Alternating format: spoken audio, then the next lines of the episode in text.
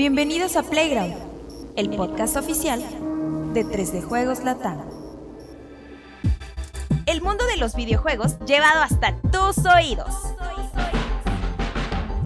Estás en el programa correcto. Solo dale play.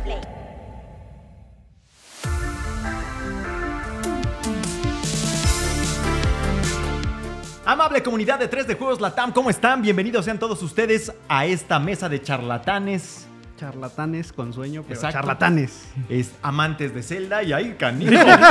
Casi se destruye la mesa. Por la emoción de Zelda, De la mesa de los charlatanes rápidamente. Fue impactada por nuestro hype. Exacto, fue impactada por nuestro hype. Esto es Playground número 2. No, no, no, no. Dos, 123. cien- ah, Ah, ya me metió todo. 100, 100 más 23, efectivamente, 100 más 23 con la siempre amable compañía del buen Alexabrio. ¿Cómo estás, Alexito? Muy bien, muy feliz. ¿No dijiste hace un minuto que te dolía la cabeza? Eh, me duele un molesta poco la cabeza, mentira, pero que hace por feliz no porque... trabajas demasiado, güey. No, porque todo este trabajo ha sido por Zelda. Zelda Tears of the Kingdom. Ahorita todo es relacionado a ese gran juego. Y de lo que vamos a hablar, obviamente. Pero bien, feliz. Perfecto, feliz, muy bien, contento. También otro que anda medio traqueteadón es mi buen eh, Juanemcito. Igual yo siento que son secuelas. Son secuelas secuelas. irulianas, güey. Sí, seguro. Irulianas en el Iruliano. qué, buen, qué buena referencia. Pero sí, eh, pero hoy sí vienes totalmente. Sí, mira, viene brandeado ahora sí. Ajá, exacto. Muy bien, muy bonito. ¿Esa es nueva esa camiseta? Sí, No. pues sí, pues acaba de salir. Perfecto. Un gusto que nos acompañes, a pesar de que andas acá. Gracias, gracias, mi Rodrigo. Bueno. Gracias. Y mi buen Cesarito. ¿Cómo estás, César? Triste. Sí, ni Triste, modo. decepcionado. Ahora sí no se armó, no, No. es que estaba... Estábamos Muy muy, cerca, pero no se logró, lamentablemente. Tenían, que- tenían que haberlo ganado allá. Que estamos hablando del Real Madrid. Exactamente. Manchester City versus Real Madrid de la Champions League. El City termina pasando a la aplastó, final. Y pues ojalá gane el Inter. Así todo Lo veo ardido. muy difícil, También. pero ojalá. Como fan del United, también deseo que gane el Inter, pero lo veo muy complicado. Y Dianita, Como siempre. en los controles, haciendo la magia mientras se come unas fresitas. Que al rato también viene el vikingo. Y al rato también viene el hombre más peludo del staff y más rayado. Vámonos a la sección. ya, ya. Si no se enoja. Y podría ser mejor todavía la imitación, pero la hemos modulado, güey. Sí, es que se enoja, mi querido vikingo. Fuera Bueno. de cámaras es mejor. Esto es Playground número Sí. 100 más 23. Vamos a comenzar porque tenemos mucho de qué platicar. La industria no se detiene, sigue habiendo muchos temas y ya estamos cada vez más cerca del E E3, no E3, que va a arrancar antes de lo que esperábamos. Y eso me da mucho gusto también. Pues vámonos, vámonos de una vez. Esto es Playground número 100 más 23. Comenzamos.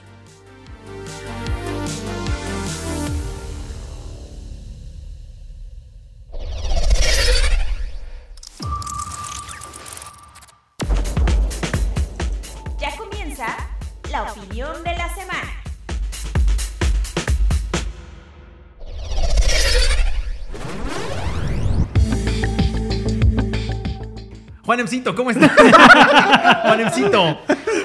Exacto, exacto. Hubo una- un pequeño error ahí. Empecé con el tema que no era por no meter la mano en la tómbola. Exacto. En la tómbola Eso fue imaginaria. el Exactamente. Pero si hubiera metido la mano en la tómbola imaginaria, Me hago pa' acá. hubiera salido ¿qué? Zelda Lágrimas del Reino. Lágrimas del reino. ¿Cómo era, el- ¿Cómo era en español? El- las fantásticas aventuras del duende José Luis y las lágrimas del reino. Exactamente. Que ya todos en los que estamos en esta mesa hemos tenido oportunidad de, de jugarlo, Tocarlo. y de tocarlo, de olerlo. De olerlo, de pasearte por los campos. Ya vendió 10 millones de copias en menos de una semana, ¿no? En tres días. Eh, y se está perfilando para batir muchos récords, no solamente de Nintendo, sino quizá De la industria. de la industria. Mm. Aunque también por ahí anunciaron en estos días que Grand Theft Auto llegó a 180 millones No, de hombre. copias. Y 180, Red Dead 2 a 50, decías, Sí, ¿no? El patito feo de Rockstar bien más de 50. Pero sí, no. Qué bonito eh, ya superó por lo menos al último Pokémon, ¿no? Creo. No, porque ¿No? de hecho creo que se quedó 5 millones abajo. que O sea, no. sí, o sea, Creo que sí Scarlett de- también vendió 15 sí, en millones. cuanto, en cuanto a O debut. sea que va a un ritmo más rápido, pues. Sí, va a un ritmo más rápido. Sí, no, sí, sí. Son Sí. 15 de, De mi Scarlet Pokémon. and Violet, creo. Creo. Pero puede- es un dato que se puede confirmar. Ok, ok, Es difícil superar a Pokémon en ese sentido. Ahí va. Eh, o sea, y eso que está bien ¿Cuál es, feo. cuál, es- cuál es tu Lo que pasa es que se, Cesarito? refi- ¿Es se o refieren al. No, Pokémon. Ah, Se refieren únicamente al, al- ¿cómo mucho. se llama? Al, al, este debut. Al- para Es- debut, ah, sí, sí. creo que sí, porque Pokémon los hizo en 15 días, algo así. Sí, Ah, sí. exacto, eso es a lo que voy. Aquí no va ni una semana, ¿no? Es que estoy así como burbujitas de baba, burbujitas que vuelan. este, bueno. Vamos a empezar de este lado ahora porque Sí, no, yo ya hablé, yo ya hablé la semana pasada. No, yo los, yo No, los más bien entraría el vikingo, pero desgraciadamente no ha podido. no te ha Sí. comprado. No te ha comprado el Switch. No me ha comprado el Switch. O sea, Ya, pero si te comprara tu Switch ya no tendrías tú uno. O sea, es el único que tienes. No, porque ahí viene lo otro. ¿Cuál Ahí viene otro, otro, me va a comprar otro. O sea, uno. Alguien gana más aquí, güey. Es Sí. lo único que voy a decir. Me Bueno, preocupa. bueno, bueno, pero bueno. ya. Alexito, ya lo pudiste jugar. ¿Cuáles son tus Sí. impresiones hasta ahora? Digo que la verdad es que es un juego masivo. Entonces es Sí. difícil como que sacar algo concluyente tan prematuro, ¿no? Pero bueno, Sí, compártenos, por favor. Fíjate que otra vez, justo como pasó con Breath of the Wild, y se lo comparto también a ustedes, me está pasando cada vez que inicio una partida que quieres hacer muchas cosas, pero a la vez sientes que no haces nada. O sea, sí, inevitablemente te echas dos, tres horas de, de gameplay, pero empiezas a ver el mapa desde, pues ahora sí que la selección de mapa, y ves que no existe como un gran movimiento, no descubriste muchas zonas. Eh, pero sigue siendo un, tema muy increíble. Desgraciadamente, yo cuando volví a Tears of the Kingdom, o sea, el universo de Breath of the Wild, ya estaba muy. Ya tenía mucho tiempo que no jugaba. Entonces creo que incluso lo sentí un poquito más rudo al inicio, porque sí te avientan ahora sí que a los golpes, porque predisponen que ya vienes con esa fórmula, vienes este, ahora sí curtido. Y creo que lo que hace Tears of the Kingdom es, aquí tienes tus habilidades, ponte a jugar, ahora sí que ponte a explorar. Y ahorita ya no te vamos a empezar a preparar que, que empieces a, a conocer a los personajes, ya vas a luchar contra ellos. No lo hacía tampoco Breath of the Wild, también tenía como esa libertad. Pero aquí siento que es un poquito más, este, pues sí, más salvaje, ¿no? Pero creo que O sea, es más Breath of the Wild. es más Breath of the Wild. Pero creo que a mí, por ejemplo, yo era uno de los que empezaba a dudar antes del lanzamiento, por supuesto, y antes de que viéramos todos los trailers, de que sí podría ser a lo mejor un pequeño DLC, un pequeño, entre comillas, y que se iba a sentir muy repetitivo, pero después de ver todas las, las nuevas habilidades y todo este tema de estar por los cielos, creo que sí fue una. Ahora sí que me cayó la boca de una manera tan sorprendente, porque sí, Zelda. No sé cómo le hace, por, porque todo el tema técnico para juntar todo este mundo tan gigante en un pequeño cartucho, la verdad sí es para decirle a Nintendo, oye, mejor vele a dar unas clases a varios estudios porque sí está muy cañón cómo Pokémon. lo hacen, sí. Sobre todo a Pokémon, porque sí, lo comparé, por ejemplo. ¿Con no- Arceus o con Con? Arceus. ¿Con los dos? No, sí se ve un poquito, un poquito Un feo. poquito mejor Zelda. Sí, un poquito mejor Zelda. Pero increíble, o sea, que a lo mejor llevo 10 horas de todo el fin de semana y parte de estos 3 días de ahorita que estamos grabando esto que es miércoles. Y realmente llevo un 5%. Yo siento que estoy avanzando mucho, pero realmente no, no veo un gran No, pero progreso. entonces yo de llevar como 0.5%, güey. Pero bueno, no, no está bien, qué bueno. Sí, no, no, no, es un juegazo increíble. Ok, Cesarito, ¿qué onda? Pues mira, muy parecido a lo que dice Alex. Eh, sí lo sentí yo más difícil al iniciar porque, por ejemplo, Breath of the Wild, a pesar de todo lo que ofrece, yo lo pude jugar de manera muy lineal. ¿no? Nu- o sea, hay como mucha aventura, mucho mundo abierto, pero nunca sentí que me saliera de la línea principal de la historia. Iba cumpliendo misiones, iba avanzando en la, en la campaña, resolviendo los acertijos que había y lo sentí bien, ¿no? En mi primer fin de semana recuerdo que avancé lo suficiente para sentir que había un avance. Aquí te tiran a Hyrule, a y en realidad no sientes nada. Yo en las primeras horas de juego fue de no tengo nada, no tengo armas, no tengo no tengo una misión, no tengo rupias, no tengo objetos que mezclar. O sea, veía los videos en internet de la gente lo que estaba haciendo yo de ¿de dónde sacaron todo eso? ¿No? O sea, yo sigo aquí con mis harapos viejos y no avanzo, ¿no? Ya hasta que hubo un punto en el que eh, de las pláticas que tuve con Juanem y cómo iba desarrollando la reseña, me dijo que él se puso a explorar y a levelear. Entonces dije, bueno, ok, hacia allá voy. Ya me puse a buscar santuarios, empecé a agarrar resistencia y sobre todo a, a abrir el mapa. ¿no? Estas torres para abrir el mapa son lo que me han guiado más o menos como en mi aventura y eso como que me ha ayudado a mí a sentir que estoy haciendo algo. Porque si no, ya me hubiera sentido perdido. Y ya justamente ahí avancé, encontré caballos, encontré armas. Todavía no encuentro vestimenta, pero ya, ya me siento un poquito Sigue sin más. calzones. Ajá, prácticamente, ya me siento un poquito más adentrado a un juego en el que sí puedo sentir que avanzo. Siento que es más complicado porque justamente que te tiren ahí a no- a- sin saber nada, en, en pocas palabras, sí lo sentí como amenazante, como de esto quizá no sea tan accesible para jugadores nuevos, pero también es como gratificante ir viendo cómo vas avanzando poco a poquito. Ya me encontré como unos 10 eh, santuarios y de esos 10 he completado como 7, porque hubo 3 en los que me salí y dije, no, no sé ni qué estoy haciendo aquí, ya llevo, ya llevo hora y media o media hora, que no sé cuánto tiempo lleve aquí y no avanzo, entonces ya mejor me voy a ver qué, qué más encuentro. Y lo típico de Breath of the Wild, ¿no? Vas a, ves algo a lo lejos, llegas ahí y de repente ese mono te pide una cosa para entrar a un santuario que es lo último que me pasó. Terminé bajando y terminé haciendo dos o tres cosas más porque me perdí, ¿no? Ya no supe ni cómo regresar ahí. Terminé abriendo otra torre que no era la que quería. No sé a dónde estaba la otra torre que estaba en un principio. Me mataron un montón de veces. Hay enemigos más complicados, creo yo, que en el primer juego de las primeras horas que descubres. Pero es un mundo muy, muy rico. Yo estoy en Irule. No he ido tanto hacia el cielo y no he ido a la otra parte de la que creo que no hemos hablado y no sé si se vaya a mencionar, pero bueno, no he ido ahí. Eh, pero me la estoy pasando muy bien. Me estoy pasando muy bien. Juanemcito, tú, has- ya, tú ya lo jugaste, tú ya lo terminaste. Obviamente, quizá te has tratado de distanciar un poco por sanidad mental. Pero, no, sí le seguí. le metí como otras siete horas. pero ¿qué has notado más bien de la comunidad eh, que te ha sorprendido, ¿no? O que, que- o que no te ha sorprendido, no sé. O sea, al final tu experiencia es aislada la que tiene todo el mundo porque lo juegas de manera prematura. Ya ahora está en manos de millones de personas. Ujú. ¿Cómo has visto que ha sido el recibimiento? O sea, ¿Esperabas tantos, tantos pitos, digamos? tantos pitos con fuego, güey, tantas crucifixiones de... Eh, no primero eh, quería como, este, eh, sí, ahorita re- respondo a tu pregunta, pero me llama mucho la atención lo que dice César, porque creo que fue una, una experiencia muy similar a la que tuve y la que tienes en general en Tears of the Kingdom.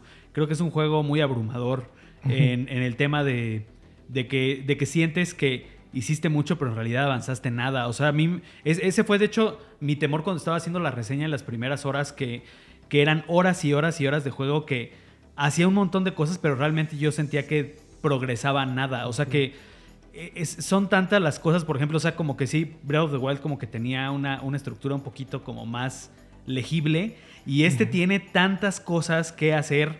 Desde estos dudes que te encuentras que traen un letrero y que les Uf. tienes ahí que, que está increíble Sí, esos, esos pozos. Ese es mi momento pozo. del día. los mismos, los mismos Koroks, o sea, este, Koroks, Koloks, este, la verdad es de que creo que aquí son tantas líneas para donde te puedes ir, incluyendo la verticalidad del mapa que puedes explorar para arriba, para abajo, para todos lados, las cuevas, todo esto, que a mí, a mí me pasó mucho eso, esas primeras horas de, de, pues, me metí a no sé cuántas cuevas a sacar, a, a matarlos esos como brillantitos y sacar ahí como el copo que te dan, ¿no? O sea, eso, eso me pasó en las primeras horas y, y sentí eso exactamente lo que dice César de, de como que eh, estoy jugando mucho y no estoy avanzando nada, ¿no? Pero creo que, pero en ningún momento también me sentí aburrido, ¿sabes? O sea, en ningún momento sentí como que, como que ese tiempo que estoy perdiendo eh, realmente le esté pasando mal. O sea, si, si invertí todo ese tiempo es porque realmente estoy disfrutando esa, esa exploración, ¿no? Entonces, eh, eso agregado a lo que decía tanto Alexito como César de, de esas primeras horas que, que el juego es como demasiado abrumador por, por la escala. Incluso que ya Breath of the Wild era gigante, pero ver que este es Todavía más. dos o tres veces más que el otro, sí es así como que te explota la cabeza cuando, cuando te avientan, porque aquí sí literal te avientan a Hyrule. El- En el otro empiezas en Hyrule y, y como que la bajada es menos de como, ¿cómo diremos? ¿Agresiva? Menos agresiva, menos violenta, ¿no? Pero aquí sí es como mocos, ahí está todo el mundo. Incluso ¿no? en el que- 1 traes al rey durante mucho tiempo diciéndote, ahora ve para acá, ahora ve por Sí. tu parabela, Ah, la sí, espada, esto, no sé qué. Y aquí es como de, ya llegaste a un punto en el que ya hasta el mapa es tuyo y la misión principal es ve por Zelda. Sí. Y es como de, o sea, sí, güey, así se llama el Sí, juego. pero, pero ¿y luego qué? ¿Qué- ¿Con qué la rescato? ¿Hacia dónde está? Como que Incluso sientes- encontrar el castillo es difícil. Sientes es que raro. Nintendo, o sea, como que predispone Nintendo que nada más jugamos Breath of the Wild todo el tiempo Exacto. y ya estás listo para partir de tu aventura, ¿no? Y, y otra cosa que dice César y que es muy, muy, muy este, cierta es el tema de la dificultad. O sea, eh, yo pensé que yo era medio tonto y que, que de verdad... y bueno, es que también reseñar un juego que no ha salido, luego hay veces que, bueno, eh, te trabas tantito, Te vas. segura ves una guía, ¿no? O segura ves una guía ya cuando el juego ya Claro, salió. sí, claro. O a lo mejor un amigo lo está jugando a la par y le dices, oye, ya te topaste con esto, ¿cómo lo resolviste, no? Cuando estás aislado de esa experiencia social que también es el juego, porque creo que creo que Tears of the Kingdom, uno de los fenómenos de ahorita es que es un juego bien social también, que todos lo estamos platicando, lo que nos está pasando. Oye, ¿cómo? eh, lo, lo- con lo que todos nos topamos que a ti también te pasó. Oye, en la punta de la isla tutorial, ¿cómo subiste a la cima? Ajá, ajá. Ah, no, yo hice una escalera. Ah, no, yo di la vuelta y me subí por las raíces. O sea, empezar como a compartir ese tipo de experiencias, ¿no? Entonces, cuando estás aislado de esa experiencia social, también es, puta, ¿cómo, cómo resuelvo esto? Hay, hay, un, hay un santuario que, que es como de, como de, de béisbol, como de Ah, tirar ya, así, claro, cosas. claro, claro, sí. Este, en ese, por ejemplo, yo no sabía cuál era el que había un interruptor. O sea, porque fue de los Ah, yo me primeros quedé en que ese, me- en ese fue uno de los que me salí. Ajá, a lo mejor porque Ajá. entras y no, o sea, Que hay una cosa así girando. el No juego nunca te dice, ajá. ajá, o sea, ves, ves cosas, ves por aquí unos palos tirados, hay una bola que está cayendo y ves un cristal ahí, pero dices, ok, ¿qué demonios tengo que hacer con esto? Realmente la única guía es el. Como que los santuarios tienen un tema, ¿no? O te- tienen como Ajá, un, El un título nombre. del santuario Ajá. te ayuda un chingo. Yo entré Sí. a un santuario y por X o Y no vi el título y no entendía qué hacer. Me salí, dije, claro, el título. Ya me salí, regresé y decía, bebe por el aire o vuela, no sé qué pendejada. Perdón. y, este, y ya dije, ah, ok, Sí. hay que hacer estabilidad para esto. E- Entonces creo que eso también con respecto a Breath of the Wild, los santuarios para nada eran tan sofisticados No. como de lo que tenías que hacer o eran tan poco sutiles en, en darte Incluso una se pista. sentían repetitivos. Sí, de hecho, los de combate, por ejemplo, los de los de the Wild eran súper repetitivos. Siempre era matar al mismo guardián junior Sí. en medio y que se, se estrellara con los pilares. Era exactamente repetir lo mismo. Aquí los de, los de combate, por ejemplo, te encueran y, y te avientan así encuerado y es Te obligan a utilizar hasta armas del mismo templo. a utilizar ¿no? estrategias, Bueno, a usar armas diferentes. Entonces, creo que un avance así Cañón. eh, estratosférico, ¿no? De Breath the Wild, que ya era muy bueno, ¿no? Entonces creo que eso es muy positivo. Y la verdad es de que también algo que platicaba con César y ahora sí respondiendo este, directo a tu pregunta, Rodri, eh, el fenómeno que está haciendo los primeros días es de que pensamos que a lo mejor la gente iba a estar más interesada en que si Prunia ahora es una waifu, o que si Ganondorf esto, o que o a lo mejor que iban a empezar a discutir sobre la historia, que también está bastante buena. O sea, la historia lado. también es muy pero buena. es que no has llegado ahí, creo, ¿no? La gente. No, no. Entonces, como que no hay que discutir por eso. Y, y la historia está muy buena realmente, pero el tema de, de discusión ahorita no es la historia. O sea, la- realmente a mí me sorprende cómo hay gente que está compartiendo clips que tienen como 3, 4 corazones. Se ve que les valieron incluso hasta los santuarios. O sea, no han leveleado ni nada. Ah, pero ¿qué tal mejorar? Ajá, no, ¿Qué tal el pito de fuego? ¿Qué tal ir a, ir a buscar cómo mejorar la batería? Que ahí tenemos una guía en 3 de juegos, por cierto, entre de juego Latam.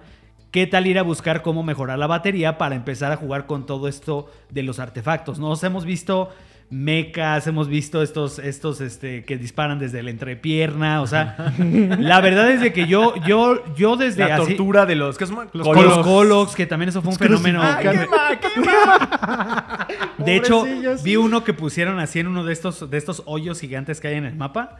Que hicieron una como estructura de madera para crucificarlo ahí, quemarlo y que luego se cayera, se rompiera y se fuera ahí al, al hoyo. O, o el, pobre de la- el pollo rostizado. La Tienen a rosticería de. Colos ahí y los giran como si fuera O sea, pollo están, rostizado. están, o sea, yo, yo, yo fíjate, me sorprende mucho la capacidad de la gente para hacer eso porque cuando tú tienes una de estas misiones de los Colox, que son los que están aprovechando, que son los que tú puedes tomar porque los tienes que llevar a algún lado, de alguna manera están calculadas las distancias para que no sea pues un viaje tan largo para llevarlo con su amigo. Hay gente Que que mi amiga. hay gente que le está valiendo eso Los juntan. y están juntando, ve tú a saber de dónde sacan. Yo digo, ¿cómo pueden reunir a cinco si ni siquiera están tan Cazándolos, Qué paciencia para llevarlos de un punto a otro en un mapa que es extremadamente Sí. grande y que en, el- en algún punto de esta travesía te vas a encontrar con un enemigo que seguro te va a partir tu te madre. va, sí, te ¿no? va a hacer Ajá. la vida imposible. Entonces yo, a mí me sorprende eso, o sea, que haya gente que tiene seis colos de esos juntos, o sea, ¿cuántas, ¿cuánto tiempo pasaste haciendo esto nada más para subir un clip a redes sociales donde los estás rostizando, ¿no? Entonces, creo que esto, esto nos deja claro que, que el comportamiento de la gente es completamente impredecible y que realmente lo que nos está entregando Nintendo con esto es un sandbox. O sea, jamás yo creo que nadie de los que jugamos The Legend of Zelda nos imaginamos que Link iba a andar en una moto voladora eh, o, o rostizando colos. O sea, nunca nos imaginamos que en algún juego de la franquicia pudiera suceder esto.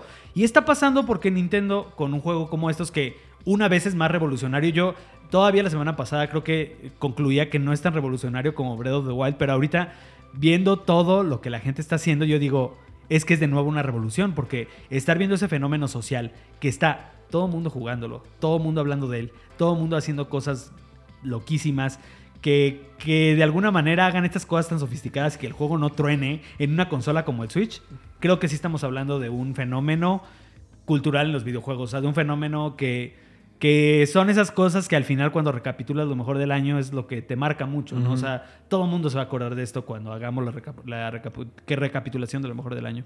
Bueno, para mí ha sido todo un descubrimiento. Yo no soy fan de Nintendo. Creo que hacen cosas de muy buena calidad, pero los, el tono que manejan en la mayoría de sus juegos a mí no me gusta. Y no es que esté mal, nada más. A mí no me, no me llama. A mí me gusta Rockstar, me gusta cómo hacen sus mundos abiertos y me gusta Bethesda. En términos de mundos abiertos. ¿Por qué? El cuidado al detalle es magnífico, pero también la experiencia del jugador en términos de exploración y de hallazgo de lo inesperado es magnífica y eso obedece al hecho de que invierten muchísimo en cosas que quizá el jugador no va a encontrar. Pero que a la hora de que te meten en esos mundos, los jugadores sí Los encuentran ciertas cosas que no son misiones principales, que son solo detalles, pero que se convierten en aventuras únicas o que tú sientes como únicas. Creo que Ubisoft no tiene eso y creo que Horizon tampoco lo tiene. Y No. otros, ¿no? O sea, está el signo, está el ve ahí y hay algo, y si no hay algo ahí vas a encontrar un animal en medio y lo vas a matar y eso es todo. O un elemento que se repite constantemente. En el caso de, de Zelda, a mí es lo que me preocupaba un poco. Digo, todavía no he jugado lo suficiente como para estar seguro de qué es lo que me voy a encontrar eh, más adelante, porque todavía ni siquiera bajo del, de esta zona de entrenamiento inicial. No obstante, siento que sí, por lo menos, si bien no es como en un Red Dead Redemption o en un, en un Fallout o en un Skyrim, que igual, te- que igual iba a pasar, ¿eh? porque no he llegado ahí de que siempre te encuentras como un personaje nuevo que llega y te dice y te habla o, o un- un- que se em, levantas una roca y encuentras una quest. Por lo menos parece que sí hay elementos de misterio en el mundo, o sea, que son que te gratifican con un hallazgo interesante que no necesariamente está en el mapa, sino que es porque te recompensan por estar escarbando y llegando Ese a- es el nombre del juego aquí, ¿eh? eso es lo que me está gustando. O sea, a pesar de que es la zona de ex- exploración más básica, me gusta que sí hay motivaciones para ir a ese lugar como escondido y tienes las herramientas y son herramientas Muy innovadoras porque ya muy que tienes este poder de infiltración, hay algo muy especial en el usar ese, ese solo poder y Sí, decir... "Órale". yo bien poquito. Porque, porque, por ejemplo, en un Red Dead Redemption o en un Grand Theft Auto o en los de Bethesda, si está, a menos que llegues con tu caballo así, que si era posible, que Bethesda sí tiene un poco eso. Eh, normalmente hay lugares que sencillamente no puedes alcanzar y se acabó, ¿no? Y aquí Sí. como que parece que no hay eso, al revés, como que hay mucho arriba y mucho abajo y puedes llegar como sea, ¿no? Entonces eso está muy padre, me está gustando. Eh, y para mí cosas que para ustedes no son nada nuevas, para mí lo están siendo también y para todos los que jugaron Breath of the Wild, eh, cocinar me hace algo muy interesante. Poder escalar, que es algo que yo no hice en Breath of the Wild porque no lo jugué, es algo que encuentro genuinamente revolucionario, güey, y que creo que Horizon trató de tomarlo en el, en el anterior, en eh, Forbidden West, porque muchas de las superficies Sí, eran sí, escalables y asumo que son un legado de, de Breath of the Wild. Estaban en el 1, ¿no? Un poquito. Un poquito, El pero, es que pero están por marcadas, ejemplo, ¿no? ah, están marcadas. O sea, sí está eh, scripteado por donde Por ejemplo, tú ves un. Far Cry y el donde empezaste, empezamos a escalar, creo que fue en el que era como en la India, que ya no me acuerdo. El tres, creo, ¿no? Eh, no, El el cuatro, 4. el de Panji, Pero no sé era qué. como de, ah, mira, y hay un- una especie de, cosa donde aventas Un una soga anclaje. y solo ahí puedes subir, güey. Y aquí no, aquí es donde sea y no solo eso, sino que hay lugar, hay ciertos lugares que no puedes alcanzar y que tienes que, como bien dicen ustedes, imaginar cómo. Luego ya tienes estas cosas que vuelan, que ya me subí por primera vez y también dije, esto está bien diseñado porque di- lo que tampoco quiero, yo admiro mucho a todos los que se ponen a hacer cohetes ahí dentro, pero yo no tengo tiempo, güey. Y ni tengo Sí. ese... O sea, yo llego a jugarlo a las 9 de la noche y no quiero tener que construir un Apolo, güey, para resolver una madre. Pero, por ejemplo, cuando me subí a la cosita esta que vuela, estaba hecha de tal manera en que, que nada más pones una hélice y, y listo. o Así sea, es ¿sabes? todo de básico. Puedes Ajá, acabar exacto, el juego exacto. con cosas así de básicas. Entonces, este... Como escaleras y puentes. no Todo puedo, resuelves no- con no puentes. puedo emitir una conclusión ni siquiera remota de, de- No. pero de lo que he jugado creo que al menos mi balance actual y que, y que creo que para mi vida como jugador es trascendente es quiero llegar a seguirlo jugando para mí eso es Eh, lo- o sea eso quiero ya. llegar a jugar eso porque sí sí y, y todo lo que ustedes hablan ahorita de cómo es abajo es como de güey cómo va a ser abajo güey cuando llegue abajo güey qué va a haber güey que hay un hoyo gigante y que quién sabe qué o sea quiero llegar a ver y eso es lo que siento que que los mundos de, de, de Ubisoft y de, por ejemplo, de- en el caso de Horizon, que igual estoy diciendo muy duro, tienen otras virtudes.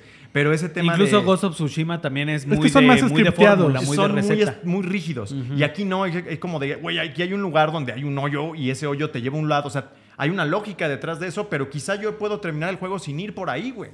Y eso es lo que a mí me, me está llamando mucho la atención de cómo está hecho y que es donde creo que está la virtud de, de Tears of the Kingdom. Y supongo que también la tuvo en su momento Breath of the Wild. Y bueno, pues ya les hablaré después más de lo que... Estaré, creo que estaría interesante para mí y he tenido esa intención de hacer como después una especie de, de reseña de un güey como yo, que no es... No, yo no soy fan de Nintendo, no lo, no lo odio, pero no soy fan, entonces mi perspectiva creo que sí tiene un poco de única porque siento que muchos de los que lo juegan y que están súper excitados y emocionados y está bien, tienen ya todo este legado, toda esta historia y hay como una inercia de decir yo, mi- como te pasó a ti hace ocho días, ¿no? O sea, yo lloro porque no solamente es este juego, sino es todo lo otro que trae atrás. Y eso es entendible, pero también creo que tiene valor un poco esa perspectiva de yo no he jugado nada, güey. Para mí es otra cosa y estoy llegando limpio a ver todo lo que están haciendo con mi experiencia de otros mundos abiertos que ha habido, ¿no? Entonces, creo que es un buen juego. Lo que he probado hasta ahora es un buen juego y quiero seguirlo jugando y vamos a ver qué, qué más tiene para ofrecer si es que da tiempo, ¿no? Porque también viene ya... Viene la temporada, ahorita se va a empezar Pero quiero seguirlo jugando sobre- y a ver otra semana más de pegarle. Y es lo único que sí me preocupa, que por ejemplo ahorita yo me le metí 5 horas. 5 horas son 0% del juego. Sí. 0%. O sea, tú de 5 horas son un punto 1%. Entonces, eh, la demanda de tiempo es un poquito irreal para, para cierto tipo de personas. Como Si yo. había, Y ahí- si había personas, perdón, antes de que, No, no. que- que sigas, había personas que todavía seguían descubriendo secretos y alguna que otra curiosidad de Breath of the Wild a siete años, seis años de su Eso lanzamiento. es, eso es un súper acierto. ocho Que de hecho había leído en Kotaku, por ahí Seis. un artículo que decía, la gente está pasando un tiempo irreal en esa parte de tutorial arriba. Y dije, pues sí, yo, güey. Sigo ahí atorado. Y no es que no me esté apurando, o sea, es que también estoy descubriendo muchas cosas y, y es grande, güey. O sea, Sí. esa zona es grande también, es un mapa grande. Y no es fácil, aunque sea el tutorial, No, es rudo. de repente sí te atoras en varias cuestiones. Yo para cruzar al templo del tiempo, una vez que ya tienes las cuatro habilidades, estuve como tres horas. Es como de, güey, no llego allá y si me tiro me caigo. Bueno, me muero, ¿no? Entonces como de, ¿qué, qué hago, no? Y le tuve que dar toda la vuelta. Yo no lo resolví. Y me tuve que regresar por todo lo que ya había cruzado hasta como que volver a empezar el tutorial y ya volver a llegar a Porque ese la, tiempo. la única No salvación es echarte al agua. No tienes todavía la Pero parabela, ¿no? Al donde yo estaba, También. caes en el agua y el agua estaba congelada. Bueno, Ah, te enfrías. Entonces, ni siquiera me daba tiempo de llegar al, a la superficie Sí. y comerme pues mi taquito de chiles para, para sobrevivir al frío, Como güey. güey que no ha jugado esto, pero sí había jugado Elden Ring. La primera vez que me caí de algún lado y me morí, dije, puta madre. Y ahora tengo que llegar ahí a recoger todas mis cosas, güey. pero no, güey, aquí no pasa Imagínate que le metan un modo de juego así. No, de- lo que les digo, imagínense Y estuve yendo como cinco minutos, o sea, me regresé ahí porque está el tache. Me pareció Ajá. un tache, güey. Entonces. Y pensaste que había algo. Y regresé, güey, no veo nada, güey. Ya, güey, no tenía nada, güey. Estaba empezando. entonces- Oye, ¿cómo fue para ti, por ejemplo, esta parte cuando llegas a donde hace frío? ¿Cómo lo resolviste? Eso me gustó mucho, güey. Ah. Eh, con los chiles, güey. Perfecto. Digo, con eso y aparte, justo por ahí explor- explorando, güey, encontré uno que tenía los pantalones de lana, güey. Yo Y no encontré ya esos pantalones. que ya no, ya no me, ya Sí, no me afectó tanto. Y ya magia. tenía yo las esferitas que traen como un comal. El comal portátil. Ah, ok, ok. Y ahí ya cocinas, güey, Ajá. ¿no? Hacer tu taquito de Es que chile. te digo, hay cosas muy chile. interesantes. También, hay- la primera vez que cociné en una fogatita, o sea, no en un comal, sino en una fogata, dije, güey, ¿por qué chingados, güey? Meto a cocinar mis cosas y explotan, güey. Tengo que andar ahí buscándolas por todos lados, güey. Pero aún así me gustaba mucho el concepto. Y te digo, son cosas que creo que el jugador ya veterano, pues, es Ya lo tiene. como cosa, que, pues. como que Zelda es como bastante como silly, como medio, como medio tonto en esa- en algunos detalles, pero creo que esa es parte de su magia. O sea, como. Esa es el- la parte de Nintendo en el concepto de un mundo abierto que Rockstar y que Bethesda han trabajado muchísimo tiempo, pero sin esa parte infantil. Sí. Porque Ajá. Zelda, por ejemplo, cuan- cuando, volví a reunir las semillas Colong, yo no me acordaba que sale el Colong gigante y te pone, se pone a bailar. Y es como un momento Super Nintendo. Y es probablemente algo que tú vas a decir. Sí, porque yo tengo ahorita No. tres y dice, junta varios y vas a ver qué pasa, va a pasar algo especial que Y se ponen a es, bailar. ¿no? Y es como de, claro, esto es, esto es, este es el alma de Nintendo. Y otra cosa que creo que es interesante que sea, que por ejemplo Garx hablaba mucho de esto, que Dios guarde en su santa gloria saludo, en otro lugar saludo, donde está ahora. ¿no? Pero era de este. "Ay, ¿Por qué no le ponen voz y todo? Y yo también decía, yo, yo siento que el tema de la voz no es un tema de presupuestos ni nada, porque No. Bethesda tiene haciendo voces mil, mil años y son 50 mil personajes y a veces su problema es más bien que se repiten mucho porque se ve que es el mismo actor. Siento diferentes voces nada más para que ahorrar, ¿no? Siento que eh, en el caso al menos de, de Zelda y ha de ser lo anterior, en el anterior también, como que quieren tener este mundo intencionalmente un poco silencioso a veces, como me recuerda un poco a Shadow of the Colossus en ese sentido. O sea, sí podrían hablar, pero prefieren que no hablen, güey. O sea, y como que hay una especie de atmósfera que se nutre de ese silencio, Puede ser que sí. Y de que sea el como de... Y nada más, güey. Y tú te imaginas Ah, cómo hablan. Yo siempre lo he sentido como de cuento de hadas. O sea, como que si le quitas, si le pones esas voces, probablemente pierdas algo más poco. de lo La que magia. ganas, ¿no? Aunque hay, hay como podría haber un debate ahí de que en ciertas ocasiones las amerita más que en otras, pero pues ya es una cuestión más personal. En esa parte también de la magia, creo que también se le alimenta de la lógica y la inocencia que puede tener los juegos de Nintendo, ¿no? Porque, por ejemplo, a mí me pasó ahorita con los Gerudo. Cuando vas caminando por el desierto, pues obviamente el desierto es, es, este, muy caliente, ¿no? Durante el día. Pero tienes la opción de que o comes alimento para aguantar ese calor o mejor te esperas en la noche. Ah, claro. Y vas, y si tienes un ropaje eh, que ya... Pero en la noche hace frío. que ya hace este te permite este, no congelarte, pues con eso puedes ir cruzando y fácil.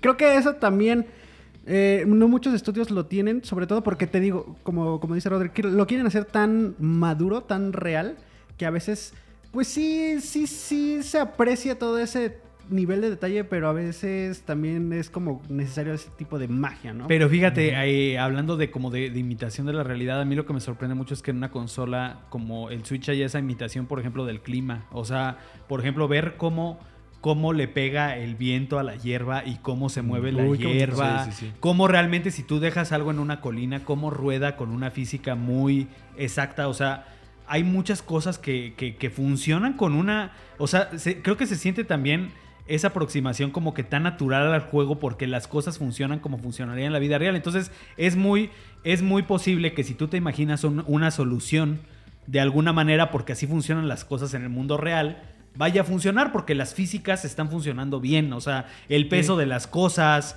cómo ruedan las cosas en una colina. Por ejemplo, estos puzzles del dude que está sosteniendo el letrero son puzzles de físicas. O sea, de, de que tú digas, a ver, le tengo que poner acá un poco más de peso, le tengo que poner aquí un soporte para que aquí aguante cuando se De ver la donde en la que exacto, está de ver la superficie el, donde está el poste letrero. para que no Ajá. se caiga, ponerle cosas alrededor Entonces esa, para esa sostenerlo. simulación Sí. de, de- de- de físicas creo que también está, tan, está avanzadísima con respecto a muchos juegos del, del mercado que buscan ser mucho más realistas en, en otros temas como los gráficos. Ver, los- con ver otras las cosas a distancia y ver qué están sucediendo en tiempo real. O sea, me ha tocado ver a los dragones volando. Ah, yo también. Ujú. Pues y, sé, luego. y sé que si voy para allá realmente sí está, no, no popea en otro lado, no, no, se no, no. desaparece. Ajá, es un GIF ahí, güey, que es lo que luego ajá, pasa. sí. Bueno, me- me- yo creo que podríamos estar hablando un buen rato de él. Me gustaría, yo quiero jugarlo mucho más y ver, y ver qué, qué- qué- qué puedo descubrir y a quién puedo crucificar. y, y creo que lo único que está ahí a debate es el tema del tiempo que tardas en completarlo, porque ahorita salió en, en esta, en esta página de How Long to Beat, Eh. salió que un promedio es como unas, creo que andaba 60 como horas, en ¿no? 52 horas para terminar la campaña y creo que 90, 100 completista. Se me hace un número bien, bien mentiroso, porque... Yo creo que podrías hacer eso si vas siguiendo un mapa, como ya hay un mapa interactivo, y tú vas con ese mapa siguiendo todo, pero no lo encuentras por ti mismo. Porque Sí, sí, sí. perdiéndote- Guiado, pues. Ajá, guiado, porque perdiéndote y encontrarlo por ti mismo, o sea, yo ya ahorita ya voy a llegar a esas 100 horas y me faltan la mitad de los santuarios. O sea, este, y aunque ya acabé, yo el juego lo acabé después de ¿Qué 75 te da cada horas. santuario, güey? Y Los santuarios te dan como un Orbes. orbe, que es lo que te permite subir, por ejemplo, el número de corazones o la resistencia para escalar más. O Sí, para la resistencia. Ajá. Son esas dos como unidades de progresión que así funcionaba en Breath of the Wild. Entonces, pues a mí me falta todavía la mitad. Si solo nos vamos a los santuarios y contamos la, la cantidad de misiones secundarias. O sea, yo acabé el juego sin encontrar el escudo Ilian, por ejemplo, que es un como emblema de la, de la serie. Entonces, o sea, eh, ese mal. número de 100 horas es bien, este... o sea, Engaños. es engañoso. Es, una engañoso. cuestión ahí como, Sí, como no. dice Juanem, no muy guiada. Y además, por ejemplo, los acertijos los tendrías que resolver a la primera. A la primera. Súper rápido. Sí, Y sí. ahí le quitas el 90% de la magia del juego. Que es que estés tú solo abrumado y diciendo, ¿qué hago aquí? Y así te va a pasar que a lo mejor una, una noche de tu juego sea un solo santuario. Donde intentaste mil cosas eso, y, no lo, y no lo grabas, pero cuando lo logras, te hace sentir así como científico de la NASA. Dices, sí, soy muy inteligente por haber Te digo que esto". yo lo- lo- me sentí así ya nada más con el primer... Donde puse unos palos y dije, voy a trepar por aquí. te, te superé, Miyamoto. te, te- da como una. yo siento que ahí no sé si es la dopamina o qué pasa en tu cerebro, que es muy. Es muy adictivo y muy satisfactorio sentir ese, esa sensación de, lo- de reto y de logro. Creo que eso, eso es algo que tiene mucho. Es un buen juego. Al menos, por lo Sí. menos, de, de momento me está pareciendo que es un buen juego. Igual y si es un juego extraordinariamente bueno ya conforme lo vaya descubriendo. Y más. que supera las cosas que tiene ahí de detallitos técnicos, ¿no? Sí. Porque los hay, y lo digo porque sé que lo van a mencionar en los comentarios. No dijeron nada de que se caen los cuadros. Sí, se caen los cuadros. Sí, es un juego el que el rendimiento le pesa un poco. Pero a pesar de eso, sigue siendo muy. Es una experiencia cuando, jugable. cuando resuelves, cuando resuelves algo como él, como dice Juanem, cuando resuelves algo o descubres algo inesperado, no Todo te- eso se te da, olvida. da Pero- un poco igual. se La te verdad es que sí. Y no es que se le perdone, como decía eh, el de David Jaffe, ¿no? Ajá. No es que se le perdone cosas, es que está lo suficientemente bien hecho y es lo suficientemente satisfactorio jugarlo que eso no termina importando en, el, en la experiencia final. Pero qué inteligente. Nintendo. O sea, volvió a ese tema de que ahora no te estoy pidiendo el 4K, te estoy pidiendo por lo menos a 60 cuadros. Y ahora la, siguiente consola, eso va a ser, te va a ofrecer la experiencia a 60 cuadros fluidos. Y ya ni siquiera te vas a acordar de, ay, es que a lo mejor una consola mucho más potente para que compita con las otras. ¿No? No, no, se No, necesita. ¿no? Estaría bien, Pero y no yo creo que van a, como van a seguir con el modelo híbrido, quisiera pensar porque es un modelo Yo muy también exitoso. Yo eh, yo creo que va a ser va a ser un aparato bastante limitado a nivel técnico, pero bueno, ahorita nos han demostrado que eso no importa. Ahí. Eso no importa cuando hay un buen diseño de juego, ¿no? Sí, exacto. O extraordinario diseño de juego. Exacto. yo, ¿no? Porque creo que ya no basta. Y en este caso es mm, tan bueno que realmente sí no te importa. Que a veces le ha pasado. Skyrim fue un juego Sí. técnicamente muy Sobre mediocre. todo en Play 3. Pero todo lo demás era tan extraordinario que ya nadie. Bueno, no, sí nos acordamos porque daban risa. Por lo menos daban Sí, risa los ¿no?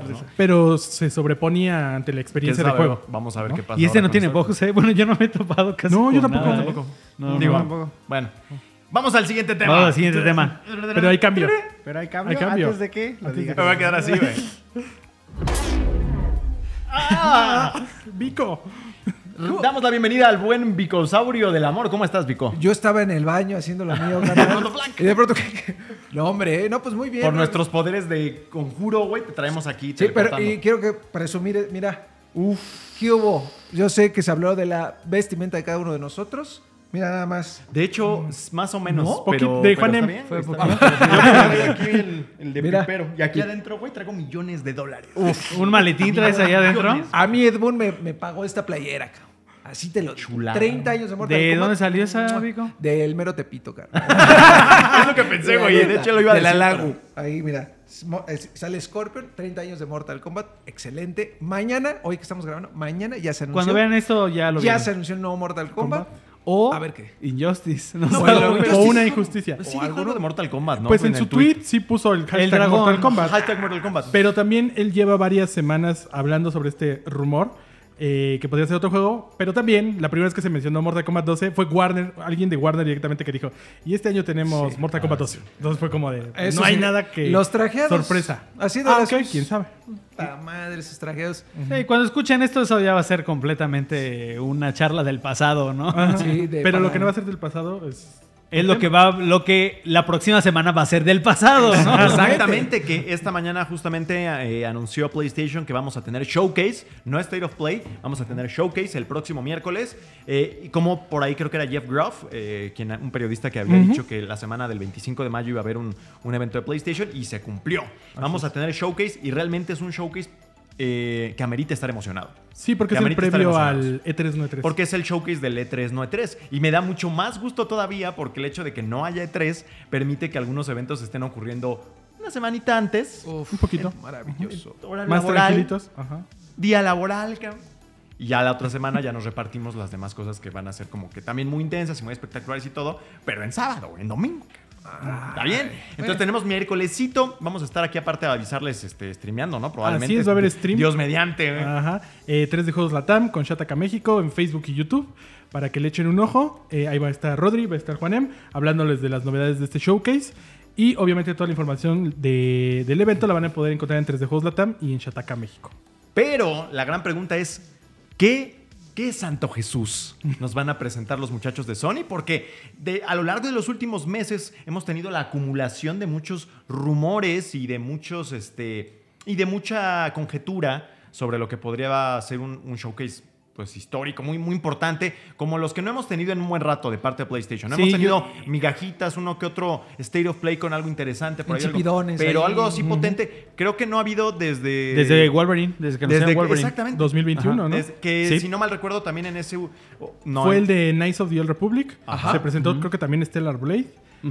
Hubo tráiler de Final Fantasy XVI, ¿no? Ajá, Como cada. State of Play. Y Wolverine.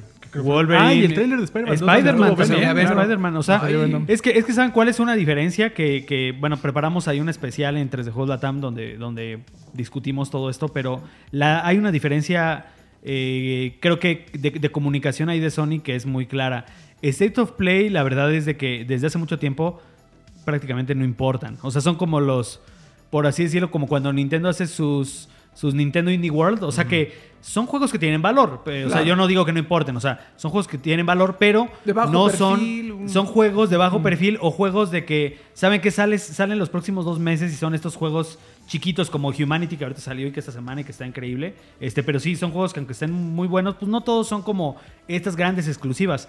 Eh, el nombre Showcase, PlayStation sí se lo ha reservado para esas ocasiones donde equivale a lo que era antes la conferencia de 3, que era donde ponías toda la carnita de lo que están cocinando tus estudios, que son estudios pues muy buenos, ¿no? Y que a lo mejor llevan un buen rato ya guardando silencio con respecto a lo que están haciendo. Entonces, sí son conferencias que también van a tener algo de humo, en el sentido de que a lo mejor vamos a ver algunas cosas que estén lejanas todavía, pero por lo menos son, yo creo que son anuncios que nos van a aprender. Sí, ¿no? quizá puro cinemático, como ocurrió con Wolverine, que todos decíamos, ese, ese güey que está ahí todo tomado y de pronto...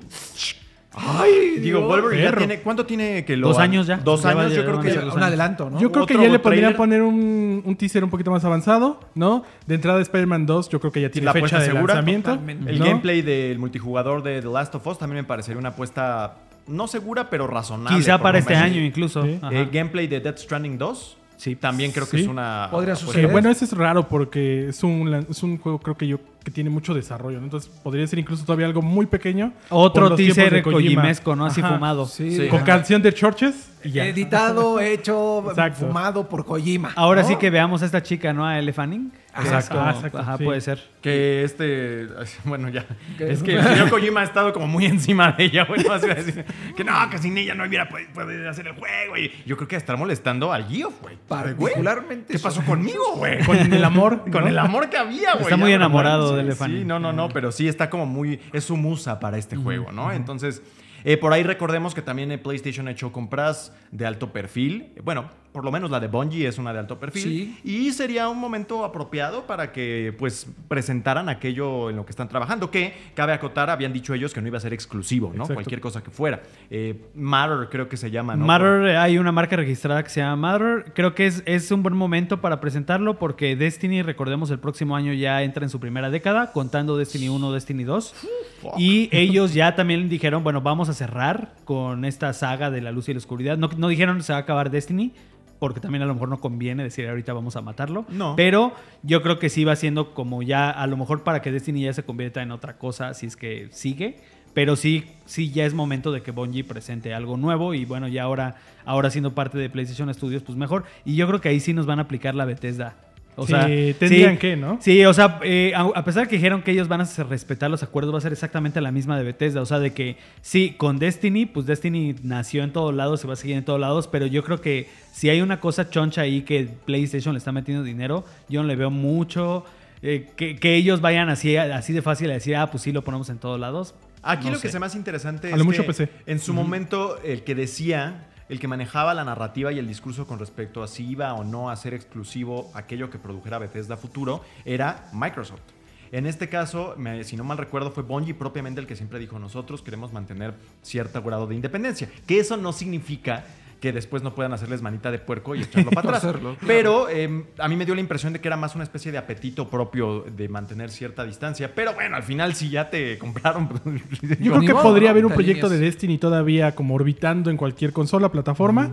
Pero sí coincido con Juanem. Algo que ya nazca a partir del dinero de Sony, difícilmente lo va a ver la luz en Xbox. La otra el- cosa interesante es pensar que, eh, bueno, Bungie nace, si no mal recuerdo, haciendo Halo como una experiencia muy tradicional de single player con multiplayer y después ahora con Destiny, bueno, se ha vuelto ya más esta especie de firma enfocada en juego como servicio y PlayStation lo que necesita es precisamente más el juego como servicio. Lo que Entonces, necesita y pensar- lo que ha apostado, porque además ha comprado otros estudios, que no recuerdo el nombre de Haven, verdad, Haven, eso, ajá. eh, que están hechos para hacer juegos de servicio. Y de hecho también otro que podríamos ver, que ya lo mencionaron, The Last of Us, el multijugador, pues va por ese mismo rumbo.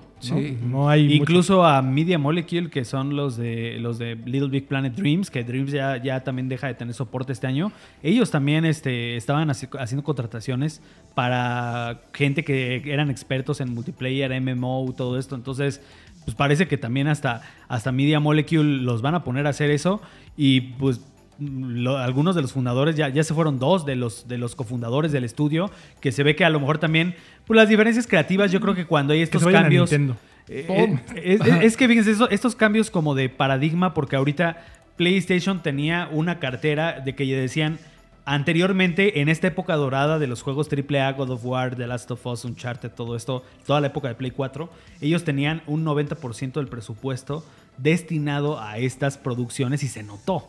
O sea, se notó porque tenías hasta Days Gone, que digo, eh, eran los, los errores, por así decirlo, pero tenías una cartera amplísima de este tipo de juegos. Ahora, eh, la propuesta de Sony en uno de sus informes financieros fue, vamos a reducir a 50-50. ¿no? Entonces, vamos a ver en este showcase qué tanto se empieza a ver ese, estoy enfocado 50% en los juegos de servicio y... y ese 50% de los juegos de esa carnita de single player, que creo que los que estamos aquí en la mesa es lo que queremos ver. sí, claro. Eh, pues qué tanto, pues realmente ese 50% Sobrevive, ¿no? da la casta. ¿no? Eh, recordar que también Guerrilla Games, aunque estamos muy lejos de lo que sea que estén haciendo a continuación, anunció que ya trabajan en su siguiente proyecto y, y dio indicios muy claros de que es una nueva aventura de Aloy, pero también, si no mal recuerdo, hace algunos meses había eh, habido información sobre fichajes orientados a multiplayer. Entonces, Ay, que ojalá no le metan multiplayer a Horizon porque... No, estaría ya- gachón. no, pero no, decía que un. MMO de Horizon o algo así. Ajá. Ahí el problema es en, en ese mundo. el- que estas propiedades eh, nacieron en single player, ¿no? Entonces, cuando ya le empiecen a modificar cosas, que yo creo que The Last of Us probablemente sea como el parteaguas en ese sentido, pues vamos a ver qué tal funciona, ¿no? Porque también a Guerrilla, la verdad es que los multiplayer no le han salido nada bien. Lo intentó tres veces con Killzone y nunca pudo mm, ponerse sí, al nivel no, de Call of Duty of o. Halo, o Halo, ¿no? Entonces, y eran buenos shooters. eran buenos Sí. shooters, pero no tenían ese encanto que tiene Bungie o que tenía Bungie en su momento y, o que siempre ha tenido Activision. Entonces, ojalá como que se respete un poco esta parte de dividir a los equipos, ¿no? Y que haya una parte que haga la campaña y la otra que se dedique a hacer el multijugador. Sí, porque Y aparte... que también ahorita, perdón, rápido, eh, eh, los juegos como servicio no están en su mejor momento.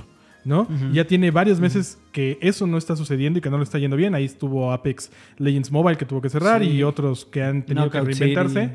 Entonces, Sí, cierto. quizá le convenga a PlayStation no arriesgarse a este 50-50 y que analice bien qué es lo que necesita. Sí, estamos como en un momento de coyuntura, ¿no? Porque hubo otro periodo en el que parecía muy claro que todo debía ser Sí, servicio. la época Fortnite. La época y Fortnite, por PUBG y ejemplo. todo eso. ¿no? También Ubisoft apostó mucho, Rainbow Six Siege. Y vaya que le eh, salió mal. ¿Cómo se llamaba este que era medieval? For Honor. For Honor, Y- Hyperspace, ¿o cómo se llama? No, no, no. Es Eh, el- Hyper- Hyperscape. Ándale, Hyperscape. Hyperscape. Sí. El que fue Battle Royale. El Battle todo Royale, eso ajá. que parecía ser como que el futuro de pronto tal vez ya no lo es. Anthem. Con EA. Eh, claro. Pero a mí lo, de, los que más, de lo que más me llama la atención en, términos de, de intriga es un poco Blue Point Games, que ha venido haciendo trabajos muy, muy sobresalientes con remakes, pero ahora se habla de que quizás está incluso trabajando en algo nuevo. Sería interesante también descubrir por ahí qué, qué pueden hacer.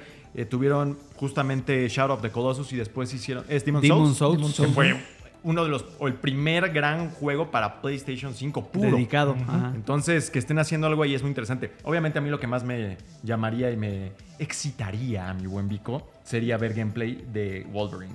Ah, ¿no? claro, Sí. y eso estaría épico. Y justo es un personaje que da para muchas cosas, porque es brutal, pero a la vez también puede ser... Pues violencia. violencia. Es violento, o sea, es, es un gran personaje, siempre lo ha sido, y ahora te imaginas con la calidad que se viene manejando ahí en los estudios de Play. Ay, güey, cuídense. También de lo que decía Rory de Blue Point, estábamos viendo que por ahí hace un rato publicaron una imagen de, de unos vampiros, de unos murcielaguitos. Entonces, podría ser... ¿Pero platicando- maduros o infantiloides? no, no, no, medio madurón. Se ve madurón. Y Medio a la Konami, ¿no? a medio a la Konami, medio, a- no digo que un remake, pero sí una nueva entrega de Castlevania. Lo comenté con Alexito y Juanem. Porque diciendo, es que es una nueva EP, pero podría ser no un remake, una nueva entrega. Y esa estaría, imagínate. O imagínate, imagínate, bueno, es un escenario Sí. ahí medio raro. En el que, por ejemplo, a Blue Point, ya que aprendieron ahorita con el remake de, de Demon. Demon's Souls, que les dejaran un Bloodborne 2. Que por también ejemplo. está medio Ah, rumor. Pero que se lo dejaran a ellos. a Híjole, este- pero ahí sí From Software. Sí, From Software. También hubo un momento en que se hablaba de un remake. Michi. Bueno, de- era un remake Pues de Bloodborne. como ¿no? una, una colaboración y con la supervisión de, de, este, de Miyazaki. Pero ahí, pero que Blue Point a lo mejor tenga la batuta, pero con gente de From Software ahí tirándoles Se carry. antoja bastante. Y Si luego, anuncian un Bloodborne, Con el motor que ahora, o sea, con el poder de la NEC, pero era así, No, el sería ya poder full. ¿no? De hecho, una Este cosa showcase va a ser es next full gen. PlayStation Sí, 5 totalmente. y PlayStation VR 2. Exactamente, ese se nos está, que seguramente va a haber muchas propuestas, ¿no? Me Ah, imagino. o, bueno, cuando menos algunas, si no lo van a dejar morir. Sí. Entonces, eh, bueno, por ahí está ese tema. El otro que ha estado sonando muy fuerte, y a propósito de lo que mencionabas de Konami, es un remake de Metal Gear Solid, que después se transformó en un remake que de ahora Metal es un Gear Solid 3. Exacto. Y Se que hablábamos raro, ¿no? un poquito sí y un poquito no. Hablábamos en la oficina hace un ratito que Metal Gear Solid 3 Snake Eater es el inicio a nivel cronológico de la saga. Y una buena idea que, y que es un conflicto que ha enfrentado Konami o que enfrentó en su momento Konami Hideo Kojima con Metal Gear, es en qué parte va cada juego, ¿no? Porque era Metal Gear Solid 1, que en realidad era como un remake del Metal Gear 2 y que no era necesariamente el primer juego de la serie, y luego el 2 que sí es una continuación, pero el 3 se va como 50 años antes. Entonces Y luego tienen un Peace gran Walker problema a nivel cronológico.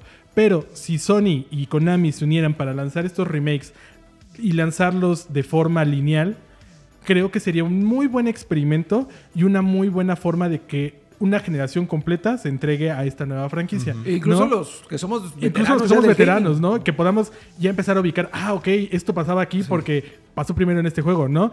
Y creo que sería mucho más accesible que incluso le quitaran el 3 del número y que sea Metal Gear Solid Snake Eater eh, Remake. Que también decíamos nosotros, le convendría más un remake al Metal Gear Solid 1 porque es más viejo y porque no ha tenido como estas reediciones, a pesar de que tuvo una versión de GameCube que es muy buena, bueno, regular. Eh, pero creo que sí funcionaría muy bien este esquema de irnos completamente al pasado con, eh, con el Snake original, con Big Boss, con todas estas cosas eh, brillantes que tiene ese Y juego. sería congruente con lo y que estaría están muy haciendo chido. un poco con, con Silent Hill, ¿no? Que es también Exacto. hacer remakes, que a su vez es pues no un- agarran el primero, pero eh, agarran es el, un- el más una- importante. el más tomar una emblemático. página de, Más del- emblemático, viene. del libro de jugadas de Capcom que ya les ha funcionado, ¿no? Que también han venido construyendo toda su estrategia a partir de remakes de Resident Y Evil. además, les ha este, Konami bien. bien inteligente porque ellos, digo, con Kojima, creo, creo que Kojima fue lo que los dejó vacunados para ya no volver a hacer juegos de ese calibre porque perdieron mucho dinero en las Sí. locuras de Kojima. Entonces, como Konami ya no quiere meterse en que si desarrollo un motor gráfico, si hago esto, pues eh, quiero irme a la segura, ¿sabes qué? Tengo estas licencias que son muy queridas, las dejo en manos de estudios como Blover Team, las dejo en manos de alianzas como PlayStation, a ver PlayStation con Pero quién, ¿quién lo haría, no? con Eso quién lo canaliza. Eso es lo importante. Ojalá sea Blue Point, porque les quedan bien los remakes. pero también estaría chido que ellos hagan nuevo- algo nuevo, quién Ah, sabe. el- no, pero ¿quién es? Va- recuerden que va a haber un Silent Hill nuevo, ¿no? Totalmente nuevo. ¿Quién? No recuerdo si ya había es que. Hay un estudio japonés que, que está está haciendo el, el Y el este- otro es Anapurna. Y el otro hay uno, uno más chiquito con pero Anapurna no le da. Para Sí, no, no, no. El remake de Metal Gear Solid 3. No. No, hacen juegos más de autor, más, más Sería, chiquitos. eso sí es raro, bueno, más bien no raro, es como, no sabemos en realidad quién sería el estudio que se aviente ese, ese remake. Todo apuntaría a Blue Point Games hasta el punto en que ellos dicen que no, que quieren hacer algo nuevo. Pero también podrían dividir el estudio, ¿no? Al final del Claro. día, hacer un remake no es tan difícil a comparación de hacer un juego nuevo. Y tienen como que, seguramente Konami va a estar muy involucrado ahí. Dudo mucho que Kojima, pero seguramente ahí va a haber gente O de Konami imagínense que se lo avienten ¿no? a. Digo, a lo mejor puede sonar un disparate, pero que, no, que- se lo avienten a Ben. a los que hicieron hicieron Days Gone, Days porque Gone. Ellos. Porque ya no tienen trabajo. Porque ya no tienen trabajo. Porque y por- Gone 2 no va a pasar. y porque Exacto. eh, fue, históricamente es un estudio muy flexible de Sony. Ellos hacían juegos, hicieron hasta un ¿Hicieron los God of Uncharted. Se van hasta atrás, hasta No. Siphon, Siphon Filter, si no mal No. recuerdo. No No, pero ellos hicieron Siphon Filter. Siphon Sí, Filter, y Siphon. Filter de alguna manera está empare- emparentado con Metal Gear. Yo no lo siento tan Sí, son como primos, ¿no? Sí, la- Pues, yo el nada- tema del espía. el, ¿no? Es el como un espionaje, el sigilo. En Ajá. aquel entonces. Sí. Ahorita los de. PSP fueron más, buenísimos. Ah, esa que- es, una, es una idea interesante por esa conexión. ¿Algún Aunque DLC? tal vez ya la gente que estuvo en los días de Siphon Filter pues ya está muerta, ¿no? Pero de alguna manera yo creo que debe, debe haber este, veteranos. Debe haber algún veterano que tenga Don- ese, ese expertise. El Y además te digo, Peterson algo así, ¿no? eran, eran tan flexibles que hicieron, Don Honorio ahí del cajón. hicieron un Uncharted y hicieron un Resistance también de PSP que fue bueno. Oye, ¿y si, ¿y si regresa? Bueno, no está muy loco, ¿no? ¿Un Resistance? Sí. A mí me encantaría, ¿Y si pero... regresa de Era una sí? buena serie, pero que igual no tenía como ese encanto Ajá. que, que de- pudiera ser masivo, ¿no? Otro de las víctimas de Call of Duty, ¿no? De que no Sí, supo identidad. Era un FPS llevó la ola, así. de la Segunda Guerra Mundial que cuando que salió un año antes de Modern Warfare.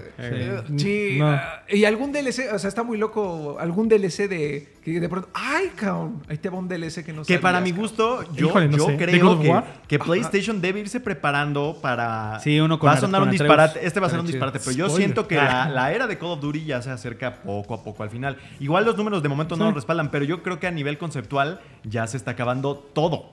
Todo, todo, todo. Porque el último, o sea, la segunda era, digamos, de, de- de- de Activision con Call of Duty de Gloria ha sido, por supuesto, el Battle Royale, que como ya vimos también como que ya está un poquito pasando. Y la otra es los remakes de los grandes éxitos. Ajá. ¿Por qué vinieron esos remakes? Porque te acabaste todas las eras que, que había para hacer el Vietnam. Ahorita viene el Golfo, que es lo que dicen, la guerra del Golfo Pérsico con, con Treyarch, que va a ser el que siga de Modern Warfare 3, que es este año. Y después, ¿a dónde te vas, güey?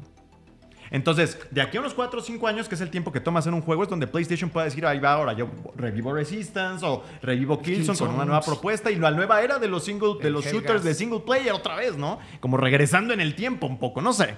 Es una idea que tengo eh, para efectos de, shooter- de, de shooters. Y la otra es este por ahí una nueva IP, el que pones en tu documento, Juan Si te digo, ¿de dónde sacas esta información, Juan Pues, Es un una insider. IP de, de Naughty Dog. De lo que nos. Ajá. Una nueva IP de Naughty Dog. Eh, digo, finalmente ellos ya, ya firmaron de alguna manera como su retiro con este tanto con Uncharted como con The Last of Us. O sea, bueno, The Last, bueno, no, The Last of Us sí, sí va a haber parte 3 y digo Sí, después de- seguro. Pero este ellos- pues ya es momento, ya es momento de una nueva IP.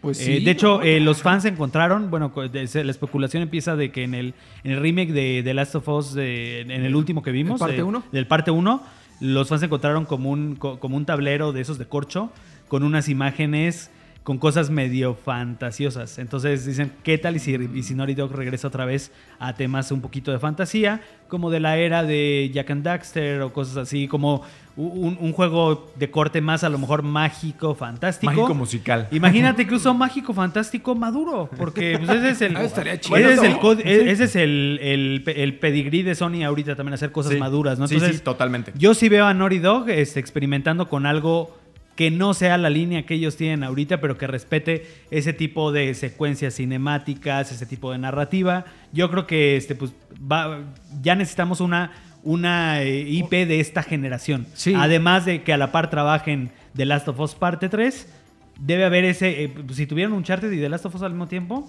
yo creo que sí puede Sí. haber ahí dos, esas dos vertientes y ojalá que sea muy pronto que sepamos ahí que están las Y cosas. Sony sí propone nuevas IPs. o sea, También sí este, Santa. Mónica también está trabajando en una nueva IP. Entonces, aguas. Pero Que Santa Mónica lo veo muy reciente, Igual ¿no? para mí Ghost of Tsushima Sí. 2 se me hace que todavía es Soccer Punch, ¿no? Pero sabes que ahí yo creo que sí tienen Por que lo menos una estar cinemática. cerca porque viene la película. Entonces tienen que tener algo ahí que más o menos acompañe. Y en una de esas también vemos contenido de Gran Turismo 5 eh, porque viene también la película. Gran Turismo 7.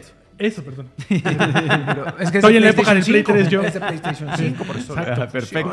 Digo, hay varias cosas que pueden ser, ¿no? Ya, ya Incluso la Twisted. Metal, imagínense, para Que también viene la combinar serie. con la Viene serie. sí.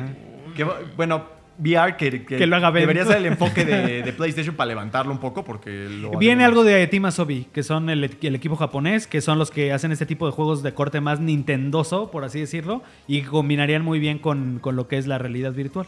Pues sí, Ajá. y ya de ahí no sé si Media... Es que Media Molecule si está haciendo otra cosa no creo que esté ahorita. Puede ser, puede ser. ¿Quién Eh, sabe? Ajá. Y Pues, pues... la, la- la consola portátil y que el Ah, Play sí, sí. modular, Es que el que Play también este- también sí Ah, es el. Play, los, los nuevos modelos de PlayStation que ya se rumorea desde el año pasado, que se supone que es el mismo Play que ya tenemos, pero con unidad de disco eh, Removible, removible, extraíble. ¿no? Que no sé por qué, pero bueno, ese es como Yo veo una cosa modular que también ahí entra en ese ecosistema, esta como pantalla para, El- es para un Wii U. streamear. Es un Ajá. Wii U. Que sea una Ah, consola claro. con módulos, o que un módulo sea el, el- el lector, otro módulo sea esa cosa como tipo consola portátil, como un, como un monstruo ahí que sea como un núcleo y que más bien tenga estos como módulos. Yo, yo me imagino. Bueno, lo tenemos que dejar, lo tenemos que dejar Sí. ya porque si no se nos acaba el Pero tiempo. Spider-Man 2 sí viene y Ah, ojalá sí, salga esos Wolverine. son los gratis. Sí. Pero se ve que va a estar de primera, Sí. la verdad. Se ve que va a ya estar dijeron de que dura poco más de una hora, ¿no? Así que Entonces, mi- empieza a las 2 de la tarde, tiempo de México, para que estén ahí pendientes de nuestro canal de YouTube, de nuestro Facebook, obviamente del sitio web, y pues ahí los veremos. Ahora vámonos Ah. con el señor Vico, que ahora sí nos tiene preparado su taco deliciosísimo. de Puritita Voz del Pueblo. Amigos, ya de tienen ahí, maciza. exactamente, con tantito cuerito como le gusta el Alexito, porque así yo lo he visto que pide los tacos de carnitas, porque recuerden, así se piden. Y justamente en el tenor de The Legend of Zelda, ahí pueden checar, amigos, ya tienen ahí De la Zelda voz del y pueblo. PlayStation. Es el de PlayStation. Pues dijimos, a ver, hubo de pronto debate, hermano, porque este señor que se me acaba de olvidar David Jaffe. David Jaffe, gracias. Se me fue, se me ahí patinó. Pues dijo, Creador de God of War y de Twisted Metal. Sí, no es cualquier también. señor. O sea, sí ya parece como un don este, ya chocheando, pero un, un Santa Claus. es un Santa. Claus buena onda, pero él es, es un, fue un personaje importante. Ahorita tiene un podcast donde, pues... Vive em, de sus regalías. Sí, Y también es como bastante de, de- Le gusta llamar mucho la atención. Sí, Siempre ha sido muy vocal. la Sí, polémica pero dice cosas interesantes, ¿eh? Sí. Dice cosas interesantes, no Y- dice disparates. Y él dijo, oye, pues este, a mí se me hace como que nadie critica lo- los gráficos de Zelda, del Tears of the Kingdom, como que todos están muy encantados, muy hipnotizados con Tears of the Kingdom, con Zelda y con Link. Y nadie cuestiona que la neta se ve como un juego... Sí, hay que acotar ahí que él no dijo que él sienta que es feo. Sí, no, no. Sino que le parecía curioso que en esta era en donde se critica tanto lo técnico, como que Zelda tuviera... como Se le perdonara un Se poco. le perdonara mucho, de hecho. en realidad, mucho, ¿no? ajá. Entonces, nosotros les preguntamos a ustedes, pandilla, ¿creen que los gráficos de The Legend of Zelda es importante en, en Tears of the Kingdom? ¿Creen que están de acuerdo con lo que dijo el creador de God of War? Dice Alexito que es el tamaño importa. ¿El tamaño importa? Díganos ustedes ahí en los Ahora comentarios. estás de este. diciendo entonces que, que, sí. que Lágrimas del Reino es rinconero, más bien. Y una vez más, ustedes participaron. Muchísimas gracias a todos los que participan siempre en Twitter, en Facebook y eh, en Instagram también. Y bueno, ¿qué opinan ustedes? Vámonos, Juanem, por favor, con el primero. Que, ¿Quién es? David Arturo de Twitter, arroba David Arturo PH, que nos dice, mejor que no diga idioteces y se ponga a hacer otra cosa, porque para dar opiniones de ese calibre es incompetente. Solo es desarrollador de juegos. Solo, Solo hizo God Solo. God of War. solo ¿Qué le vas a busca llamar la atención por ridículo. O sea, es el, el Noroña de los Viejo se ridículo. parece, se parece a Podría ser. Yo creo que no es una idiotez lo que dice, o sea, No. vuelvo a lo mismo. El, tipo dice que le parece curioso que siendo la, comun- las comunidades tan duras con la parte técnica de los juegos, a- a- se- se Pero es que yo te lo comentaba, creo que no sé si ayer que salimos o, o en la mañana o en qué momento yo les comentaba, es que a mí me parece que lejos de criticar lo que está pasando con Tears of the Kingdom a nivel de gráficos y de, y de cosas técnicas, yo creo que, que merece, o sea, son más méritos los que tiene por encajar eso que funciona así en ese en, en esa consola. De hecho, estaba, encajar eso en el S. estaba- güey. encajar eso en el S. Estaba viendo unos screenshots también de alguien que puso por ahí. O, o sea, díganme que esto, o sea, es un Switch. O sea, atardeceres, cosas así que tú decías, wow, o sea, qué, qué, qué bien se ve esto, ¿no? Ajá. Pues ahí, Cesarín, vámonos por favor con Donovan. No, No mientas, güey, eres tú, cabrón. Eres tú, güey. Eres tú como cuando te quieres hacer pasar por alguien más, boinita, me puse la Dice Donovan Robin, es que es una boina francesa. Exacto. Donovan Robin, aloba, arroba, arroba Love Cats Robin. Tiene absolutamente la razón, David Jaffe. El nuevo Zelda tiene un arte muy bonito, eso no se le discute, pero tantito más y tiene la misma calidad que la primera generación de 3DS. Ese fue Ya, el extremo. Se ya. fue al extremo. Un poco Creo que sí exagerado, un poco ¿no? exagerado, pero bueno, o sea, Pero es cierto, o sea, al final, Es sí, cierto. o sea, pa- para los estándares actuales es un juego un poco limitado. Superado. Que también él hace muy bueno el comentario del arte muy bonito, que es como Sí, de sí. lo Es que lo que no tienes compensa. de guapo lo pones con personalidad. güey, Ajá. ¿no? Que Y es ese lo estilo mismo. le ha funcionado muy bien a Nintendo y se ve muy bonito el Zelda. Sí, y varios juegos así de Nintendo se ven muy bonitos. Pero ahí justamente entra lo que decía Juanem, es como darle la vuelta. Ok, no voy a poderle poner gráficos con un Real 5, pero le voy a echar un cel shading tan bonito Ajá. que no lo va a necesitar. Una ¿No? paleta de colores en los atardeceres tan Y- bonita y que, que estás ahí paradito y de pronto Que van a hacer llorar a mi sí. sí. está bien bonito. Sí, sí está bonito, sí está bonito. Mi querido Rory, vete con Eddie, por favor. Vámonos con Eddie Sánchez, quien nos eh, que se tomó una foto súper grasosa, ¿no? Como que no se ve quién es, ¿no? Pero bueno, dice, los gráficos no son el juego. Ayudan, pero no lo es. La jugabilidad, buena historia y un soundtrack respetable lo es todo. No se diga más. Ahí está, ¿no? Contundente. Exacto, Contundente. contundente, potente. Y que es lo que algunas veces hemos defendido, bueno, quizá me, me han escuchado decir que pues es este el core del videojuego, es la jugabilidad, ¿no? Entonces, este, ahí es, es complicado, es complicado, pero bueno, ya eso cambió, eso ya tenemos más de 50 años este, haciendo videojuegos y muchas, muchas generaciones jugando, ya hay que pues dar el siguiente paso, ¿no? Yo me sigo con los amigos de Facebook y con Jesús Ernesto del Valle.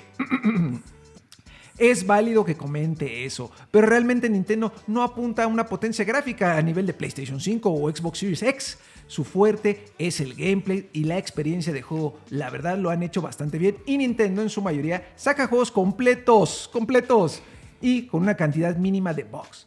A diferencia de PlayStation 5, Xbox o inclusive PC, donde los juegos salen incompletos y en su mayoría Y injugables. salen así porque no se venden tanto en PC como se venden en consola y los estudios los han estado ignorando. No es que la PC no pueda con ellos, güey, ¿no? Pero bueno. Me da risa porque le dejaron ahí varios menrisa Sí, justamente. en risa. Pues es que la verdad, en, en un año en el que hemos visto tanto escándalo con versiones de PC malas, o sea, sí, pues les digo ahí, sí es una, una, una cachetada ahí que un Switch haga eso, ¿no? La neta. Eh, mi mi querido Juan, por favor, con Aroni. Aroni Yanko García dice, es verdad, debe ser frustrante esforzarse para ponerle ray tracing a un juego 4K 60 cuadros, buena optimización, buena historia, buena jugabilidad. y de pronto venga un juego 720p, 30 FPS, gráficos de cartón y sea el mejor juego del año. Es tirar el trabajo y esfuerzo a la basura para mí que Stray compitiera con God of War y el de Ring fue una falta de respeto total. Ya no entendí que Yo apoyaba. tampoco. Sí, al final como que perdí. está enojado. Creo que estaba a favor de David Jeffy, creo. Sí. Un Sí, poquito. ¿no? Ajá. Sí, pues sí, pero pues pasa porque se les olvida la parte jugable en cierta forma, ¿no? Entonces- Pero también es, es válido, o sea, criticar eso, pues sí. o Es sea, como, sí. yo creo que este, como el Bob Esponja haciendo hamburguesas contra el Neptuno, ¿no? Ándale. Alguna cosa así, me imaginé. Y este, vámonos rápido, vámonos rápido con Sí. este eh, Felipe, eh, ¿quién más? Eh, Cesarín, Felipe. Orios. Felipe wow, Orios. Qué chido apellido, cabrón. Sí, Orios, pásame unas Orios, ¿no? Orios. Dice, pues es simple. No es un juego que cautive por sus gráficos, sino por su historia y jugabilidad que te atrapan. Hasta yo, que tengo PlayStation 5, sé eso. Perfecto. Pues ahí está. sí. Lo que dijimos hace rato. Totalmente. Rory. Luego viene el señor ex Banadiel, cuya foto Sí, creo la que- X de ahí me hacen sentir incómodo, güey, ¿no? No Nada más. no lo noté, Pero bueno. Imagina jugar 20 juegos de God of War y que el antagonista sea siempre Zeus y que siempre tengas que salvar a Pandora. Les aseguro que lo destruyen. Zelda es sobrevalorado, quieran o no, y la prensa lo sabe. Zúmbale Banani. Ella se fue al otro extremo, Sí, ¿no? se fue Pero también tiene un punto interesante, güey. No Ah, siempre como que, bueno, ellos están a entender que, la- que la historia como que se repite muy seguido, ¿no? No sé, Sí, no sé si- pues la historia pues en realidad es pues, sí, la misma. Sí, y lo hablábamos hace algunos podcasts, misma. que Nintendo suele Ajá. tener esta idea de que sus juegos en realidad son el mismo juego, pero la verdad es que cuando lo juegas, no te das cuenta que no es, no es lo mismo, ¿no? O sea, sí puede ser la misma temática de ir salvar a Zelda o salvar a Peach o ser el mejor maestro Pokémon, pero cada juego es muy distinto. Sí, y justo aprovechó, ¿no? Para. Dije, bueno, mira, este está interesante, ¿no? Propone algo y su foto, este, no la vi, la verdad. Eh, discúlpame. Yo sí veo para que haya algo más Pero para que vean que hay cabrón. opiniones de todas eso también. Eh, y yo cierro aquí con eh, Double Noise. Double Noise dice, pues no está roto y al parecer es de los pocos juegos que entregan completamente terminado. Insistiendo ahí la banda en que Nintendo hace las cosas bien, no anda parchando, no aplica la de te prometo 30 cuadros, pero ni a 20 llego. Le agregaron Este, este, esta tecnología de, De AMD. Que sí hizo, este, pues ahí que le dio Que ayuda al rendimiento. Yo de- en lo que les juego. puedo conceder algo de, de razón, y es una opinión personal, es que siento que sí hay...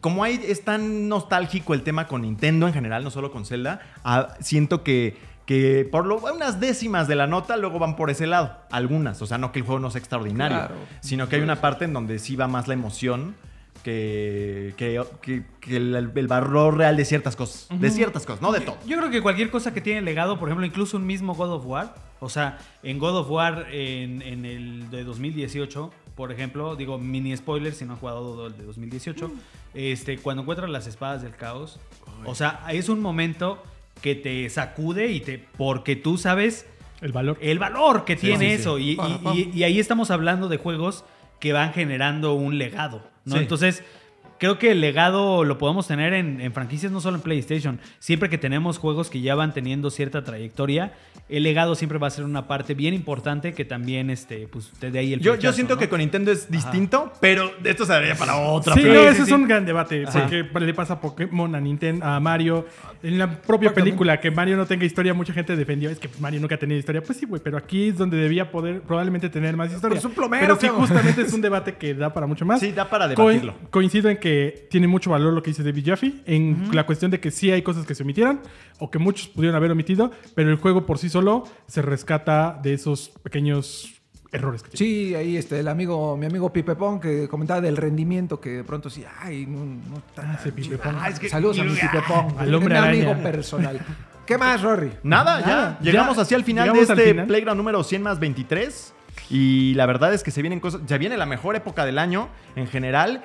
Y la vamos a pasar muy bien todos juntos. Y vamos a comenzar ya la otra semana. Yo Sí. estoy esponjadísimo, la neta. Exacto, Porque es que Mortal Kombat. La neta. Ay, Mortal Kombat, ni hablamos de él. Pues. Pero bueno, ese es Pero multiplataforma. Pero ¿no? es- es ¿Quieres que- que salga con Play? A lo mejor dan un adelanto, quizá. Pero puede ser. Pero En qué el rico Mortal Kombat. también puede ser. Sí, debe de ser ahí, la neta. No, Cesarín, ¿tú qué, qué tenemos ahí Pues guardado? ya tenemos, obviamente los invitamos a revisar todo el contenido de The Legend of Zelda eh, la videoreseña, la reseña en el sitio, todo el contenido que está haciendo Juan Nem en cuanto a algunas guías para que se la pasen mejor el juego. Tenemos obviamente el stream, ya lo vieron o no lo van a poder ver, eh, ya dependerá del tiempo que escuchen esto, con todos los anuncios del PlayStation Showcase. Eh, ya se viene el Summer Game Fest, ahí estén pendientes a todo lo que vamos a tener para ustedes. Y creo que ha sido todo porque ahorita ya está temblando, que se nos acaba Y el luego tiempo. hay reseñas chiquitas también, siempre échenle Sí, ahí. sí, los fines de ese vale semana. la pena porque luego el fin de semana tiramos reseñas un poquito más chiquitas, pero que están ahí. Nos vemos, Hartos hartos. Nos. Hartos besos a Nos vemos, todos. Nos vemos. Sigan en, Bye. en 3dejuegos.lat y todo lo demás. Bye. Se cuidan.